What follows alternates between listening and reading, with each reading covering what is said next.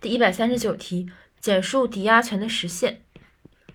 呃，抵押权的实现就是需要具备以下几个条件：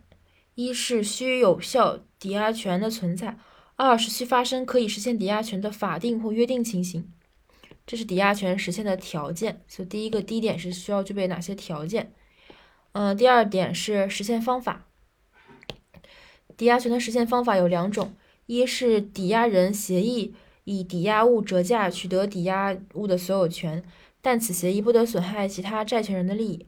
否则其他债权人可以请求人民法院撤销。二是抵押权人与抵押人就未就抵押权实现方式达成协议的，抵押权人可以请求人民法院拍卖变卖抵押财产。抵押财产折价或者变卖的，应当参照市场价格。抵押财产折价或者变卖后，其价款超过债权数额的部分归抵押人所有，不足的部分。由债务人清偿，就一个超过的部分怎么办？一个是不足部分怎么办？这是 它的条件和实现方法都是两点。然后呢，还要注意的是，对于建设用地使用权抵押后的这个问题，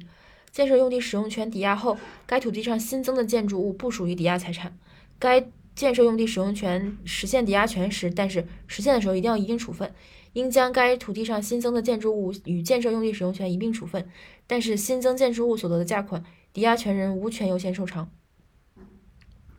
而另外一个内容，以土地所有所有的土地使以呃集体所有的土地使用权依法抵押，实现抵押权后未经法定程序，不得改变土地所有权的性质和用途。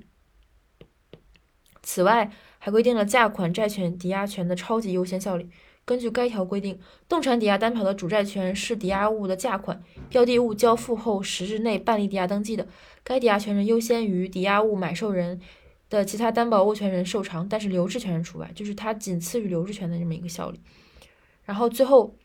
处理规则，首先是抵押权与质权并存的处理规则，然后是抵押权与留置权并存的处理规则，抵押权与质权并存的呃抵押权与租赁权并存的处理规则。质权与质权并存的时候呢，